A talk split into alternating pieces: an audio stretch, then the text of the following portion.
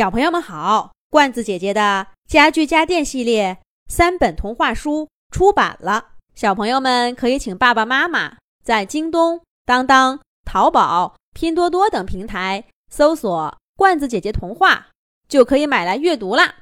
这一集的《动物西游》节目，罐子姐姐继续给小朋友们讲《小兔皮皮和同学们》系列故事，《我的爷爷》第三集。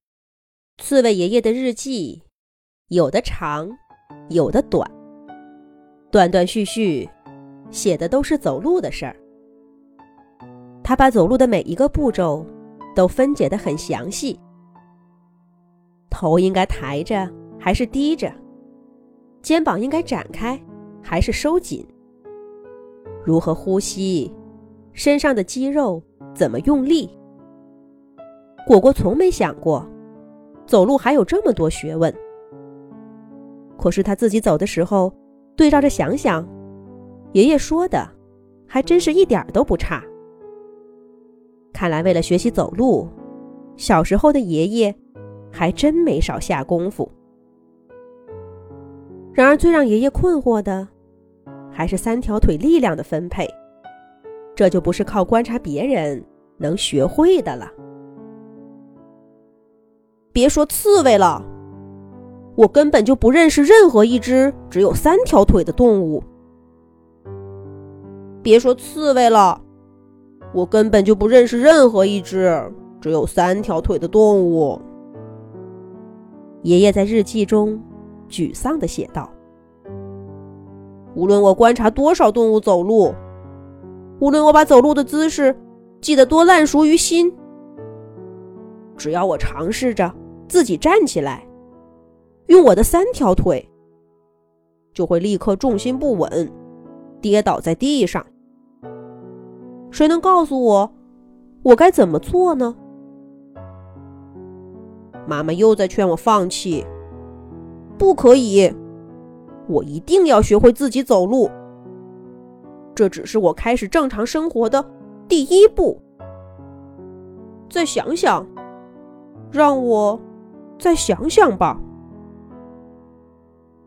小刺猬果果一篇一篇的读下来，他仿佛看到一只比他还小的刺猬从那些发黄的纸张当中抬起头，无助的看着自己的三条腿，不知道该怎么办。这就是我的爷爷吗？他真可怜。不过，除了走路，爷爷的日记里也夹杂着许多其他的趣事。比如，今天妈妈采的野果，看着挺好吃的，可她非要煮熟了吃，结果煮成一大锅甜粥，齁的人直咳嗽。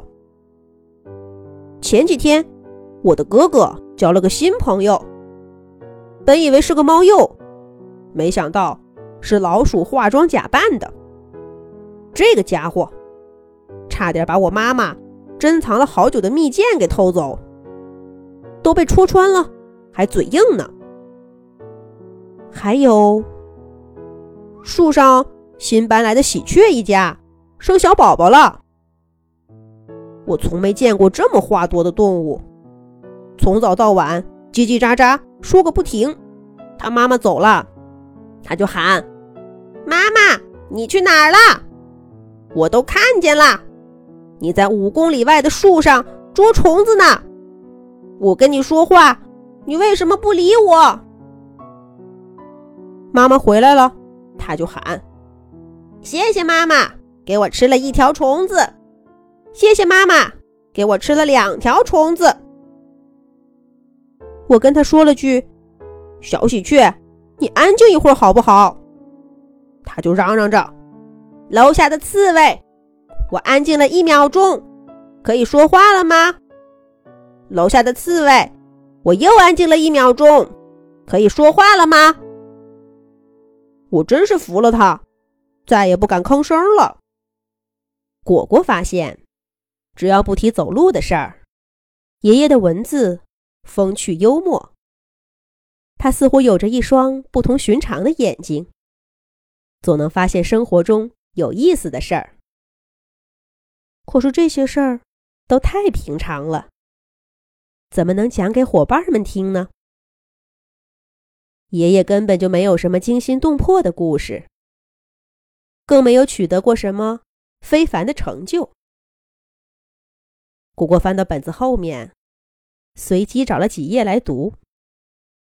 除了字写的越来越好看，文字越来越有趣，却没有找到一件像其他伙伴的爷爷那样值得炫耀的事儿。也许我的爷爷就只是一位普普通通的刺猬呢，就像我一样。果果想起姬小飞在丛林中。骄傲的脸，想起小猫可可在发试卷那天得意的表情，想起小兔皮皮从海上回来时开心的样子。我就很普通啊，干嘛期待爷爷那么伟大呢？果果宽慰着自己。只是当伙伴们聊得热火朝天的时候，他有些心虚的低下了头。生怕有人问起他的爷爷。不过啊，小孩子们总是风一阵雨一阵的。关于爷爷的话题，像其他大家谈论过的事情一样，很快就过去了。假期就快到了，大家又开始聊起假期活动了。咱们去丛林大冒险吧！哎呀！总是玩这个，这次咱们换换样吧。他们会换什么玩呢？咱们下一集讲。